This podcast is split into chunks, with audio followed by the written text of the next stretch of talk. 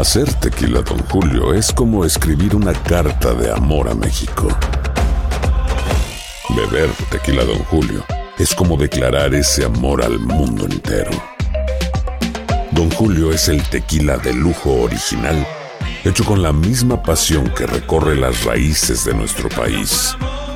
Porque si no es por amor, ¿para qué?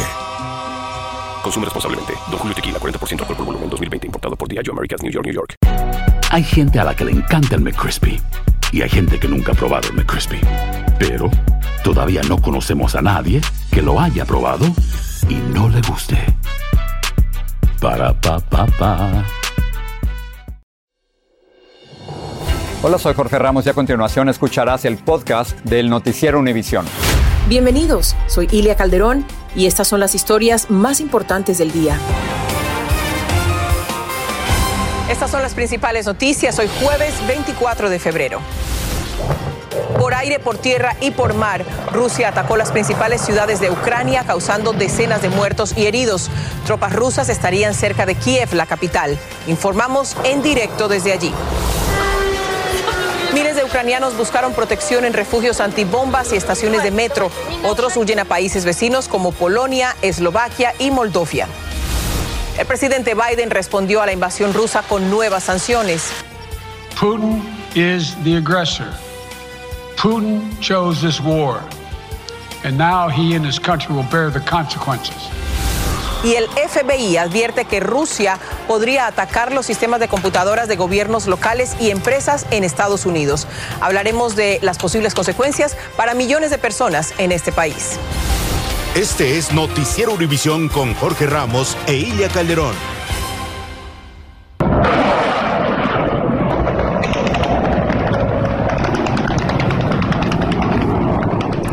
Muy buenas noches, estas son imágenes de la invasión a gran escala de Rusia a Ucrania.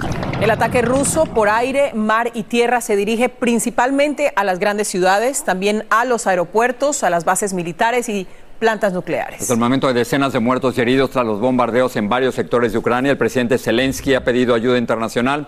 El presidente Biden catalogó esto como una guerra premeditada con consecuencias catastróficas realizada por un agresor y un bully empeñado en crear un imperio. Tenemos una amplia cobertura desde el lugar de los hechos. Vamos a comenzar con Nuria Garrido. Ella se encuentra muy cerca de la capital, en la provincia de Kiev.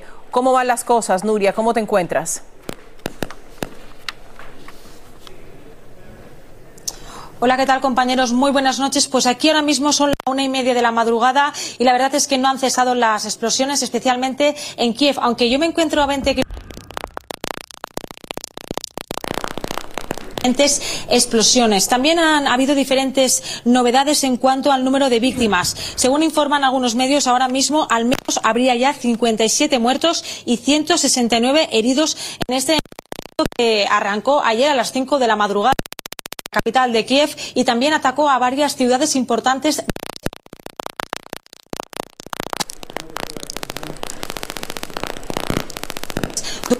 Nuria Garrido está reportando desde Irpin. Hay, por supuesto, estamos en, en zonas di- difíciles. Nuria, te estábamos escuchando.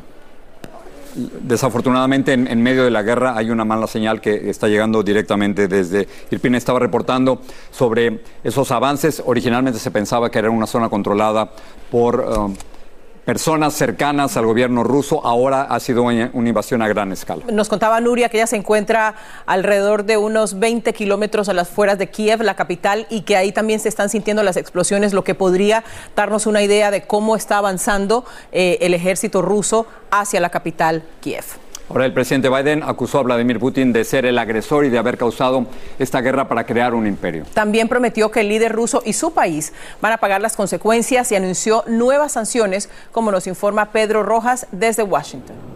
Pedro, ¿te escuchamos? Bueno, justamente lo que ustedes han dicho, la verdad, lo que han dicho, la realidad es que el presidente Biden se mantiene en este momento muy activo, siguiendo incluso la vocera de la Casa Blanca nos dijo que está bastante pendiente de la situación y justamente estas fueron las palabras que él compartió durante su rueda de prensa. Escuchemos.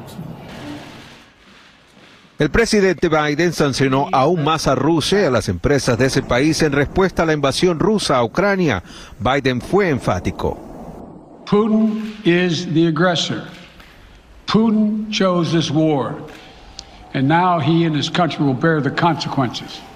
Today, I'm authorizing additional strong sanctions and new limitations on what can be exported to Russia. El mandatario agregó que no tiene plan para hablar con Putin, que el líder ruso desea llevar su invasión más allá de Ucrania y advirtió que si ataca a una nación perteneciente a la OTAN, se involucrarán tropas estadounidenses. También señaló que duda que el conflicto se prolongue por mucho tiempo. Las nuevas sanciones bloquean cuatro bancos rusos del mercado financiero estadounidense, limitan la capacidad de Rusia de importar tecnología de Estados Unidos, impiden que Rusia pueda hacer negocios en dólares, euros, libras inglesas y yen japonés.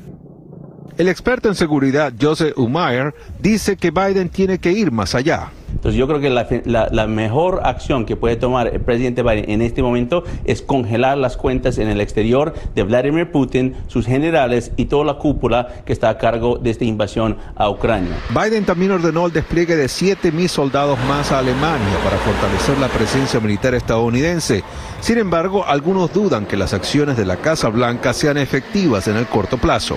Pues claramente el presidente piensa que las sanciones van a ser suficientes, pero que van a tomar un periodo que puede ser meses para, para también para afectar a toda la población rusa. Y lo que no sabemos es qué va a hacer en ese tiempo Putin. El líder republicano del Senado, Mitch McConnell, criticó fuertemente a Putin. Vladimir Putin is a tyrant. Vladimir Putin es un tirano, parece ser indistinguible respecto a los líderes que había durante el periodo soviético, señaló. La ruptura diplomática entre Rusia y Estados Unidos se intensificó. Moscú expulsó al segundo diplomático estadounidense más importante de la embajada y en respuesta Washington hizo lo mismo con el segundo diplomático ruso.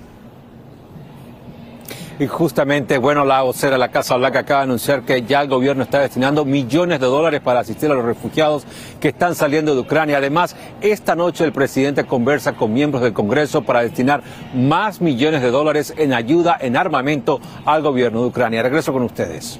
Muchísimas gracias y vamos a pasar desde el al otro punto de vista. En Moscú, Vladimir Putin justificó el ataque militar a Ucrania, pero también enfrentó protestas en las calles. Su gobierno, Jorge, detuvo a cientos de protestantes que le dicen no a la guerra. Precisamente allí se encuentra, se encuentra Cristian Eloy. Adelante, Cristian.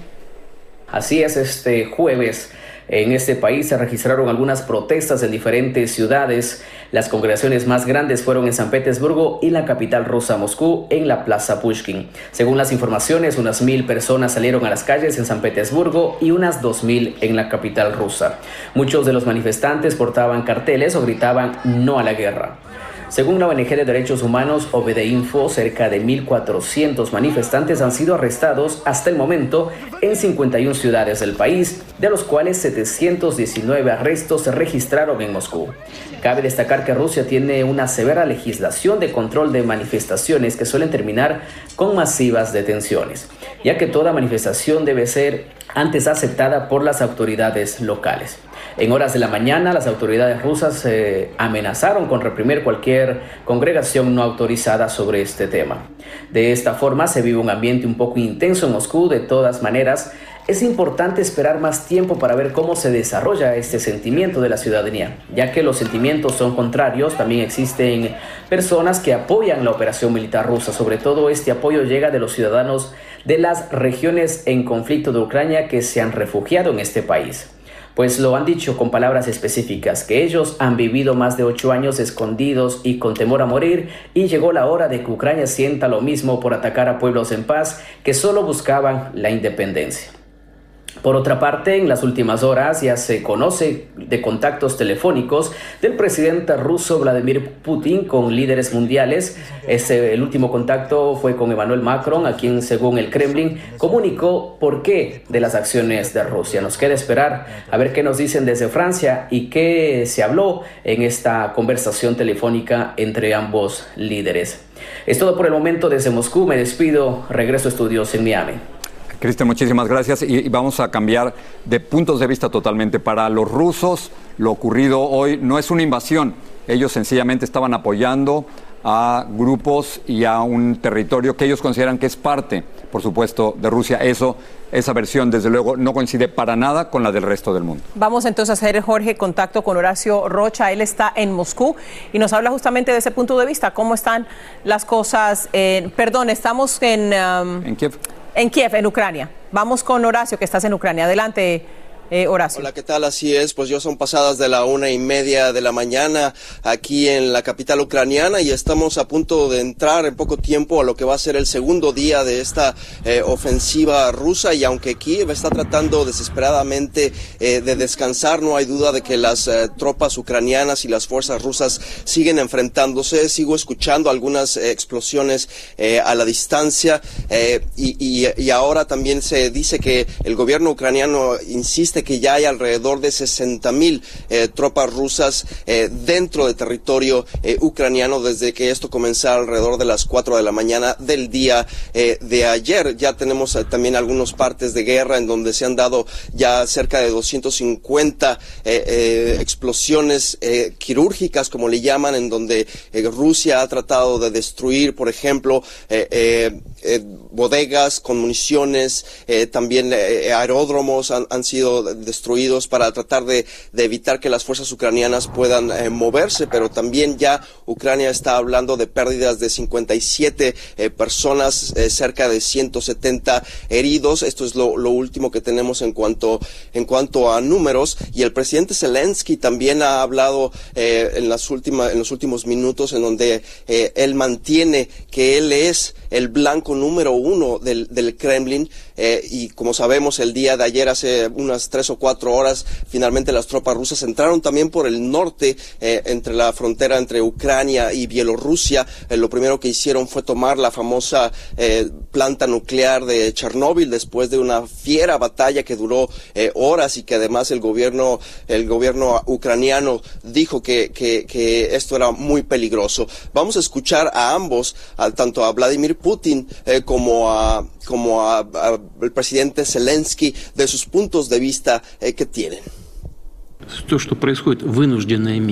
Todo lo que está sucediendo es una medida desesperada. No nos dejaron otra opción. Han creado riesgos de seguridad tales que no podríamos reaccionar de manera diferente. Lamentablemente hemos tenido bajas. Nuestros héroes, mucha de la aviación y del equipo militar rusos han sido destruidos.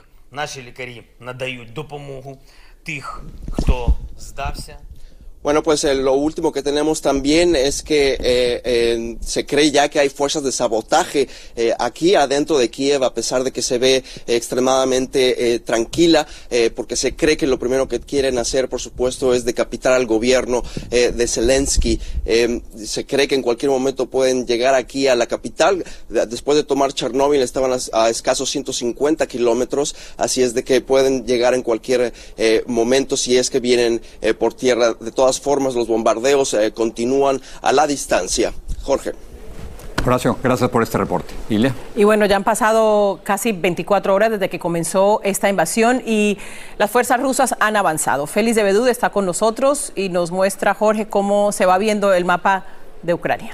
Así es, así es, Jorge Ilia. Estamos completando el primer día de guerra en los próximos, pienso que minutos. Miremos lo que ha pasado en estas 24 horas. En un comienzo, Vladimir Putin decía que su intención era la zona del Donbass, que se trataba no de una invasión, sino de una operación de fuerzas especiales en las zonas de las provincias prorrusas del Donbass, estas que estamos señalando acá y que eventualmente podría llegar a Crimea.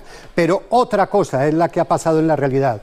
Todos estos puntos que ven son lugares de impacto. Se habla hasta de 160 ataques aéreos, de misiles, de aviones a infraestructura eh, militar de, de, Ucrania, como le escuchábamos hace pocos minutos al presidente Zelensky. Y esa atención que en un principio pensábamos que iba a estar concentrada en esta zona, se ha trasladado aquí, a Kiev. A Kiev, como vemos es donde se están realizando en este momento los combates más fuertes e importantes. Nos hablaba Horacio de la toma de Chernóbil por parte de las tropas rusas, con las implicaciones que tiene de estar en medio de una guerra en una zona de exclusión nuclear por la tragedia de Chernóbil. También en un aeropuerto cercano, en esta misma zona, se han desarrollado importantes combates. Muchos de esos combates han tenido precisamente la intención de generar una base ya aérea rusa en territorio. Y como les decíamos, se hablaba de que esto no es una invasión. Pues miren lo que es. Por toda la geografía precisamente de Ucrania por todos lados hay tropas ingresando, pero como les decimos, está concentrada la atención aquí. Se dice que en los próximos días se podría definir la suerte de Kiev y esto tendría un, triple impacto. Primero, de orden militar, por lo que representa obviamente tomar Kiev. Segundo, de orden político, por lo que también señalaba Horacio, que sería descabezar el gobierno ucraniano en la capital, obligándolo a huir o de pronto a ser capturado por las fuerzas rusas. Y el tercer elemento es psicológico, porque obviamente tomar Kiev tan rápido desencadenaría una situación y una sensación de derrota muy temprana. Pero esta batalla se podría definir, como decimos, en los próximos días y las tropas ucranianas están respondiendo con mucha fuerza, pero la supremacía militar rusa hace temer que Kiev eh, pueda caer en los próximos días. Y con esto prácticamente tres cuartas partes de Ucrania estarían en poder de los rusos. Félix, gracias. En breve, el FBI alerta de posibles ataques cibernéticos de Rusia a Estados Unidos en medio de su brutal guerra contra Ucrania. Miles de ucranianos cruzan fronteras a países vecinos huyendo de los ataques y la violencia de los invasores rusos. Y miles más se refugian de los bombazos. Regresamos en vivo desde Ucrania. Si no sabes que el Spicy McCrispy tiene Spicy Pepper Sauce en el pan de arriba y en el pan de abajo, ¿qué sabes tú de la vida? Para, pa, pa, pa. Boost Mobile tiene una gran oferta para que aproveches tu reembolso de impuestos al máximo y te mantengas conectado. Al cambiarte a Boost, recibe un 50% de descuento en tu primer mes de datos ilimitados. O, con un plan ilimitado de 40 dólares, llévate un Samsung Galaxy A15 5G por $39.99. Obtén los mejores teléfonos en las redes 5G más grandes del país. Con Boost Mobile, cambiarse es fácil. Solo visita boostmobile.com. Boost Mobile, sin miedo al éxito. Para clientes nuevos y solamente en línea, requiere AroPay. 50% de descuento en el primer mes requiere un plan de 25 dólares al mes. Aplican otras restricciones. Visita boostmobile.com para detalles. Familia querida de Univisión, aquí Lucero para decirles que no se pueden perder el gallo de oro. Lunes a viernes a las 9 por Univisión. Estás escuchando el podcast del noticiero Univisión.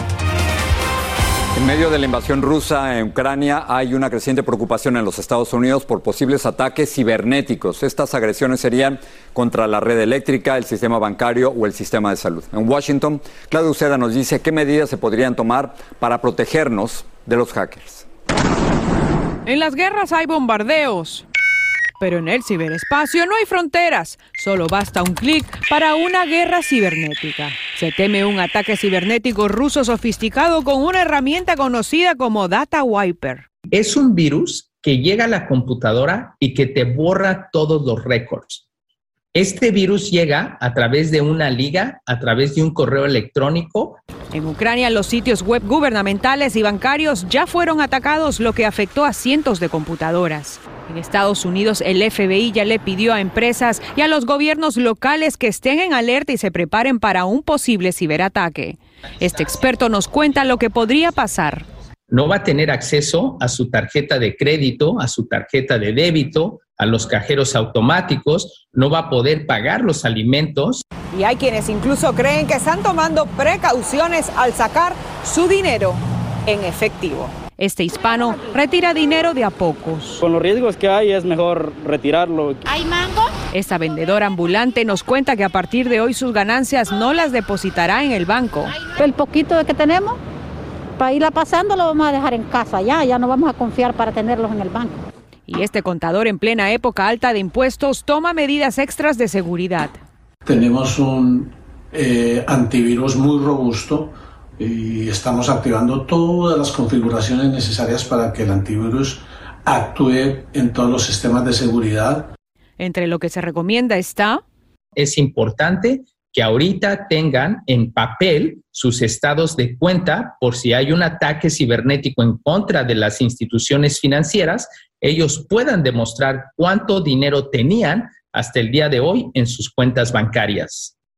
El año pasado, 200 empresas estadounidenses fueron golpeadas por un colosal ataque cibernético vinculado a rusos. En Washington, Claudio Seda, Univision.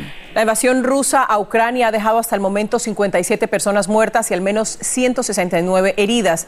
Miles de ucranianos están saliendo de las ciudades hacia la frontera occidental que el país comparte con Polonia, Eslovaquia, Hungría y Rumania. Las autoridades ucranianas dieron a conocer que los hombres entre 18 y 60 años no pueden abandonar el país, así que la mayoría de las personas que están huyendo de las tropas rusas son mujeres, niños y ancianos. Lourdes del Río nos amplía. Los bombardeos generaron momentos de terror. Hoy los ucranianos sienten en carne propia el olor y el dolor de la guerra.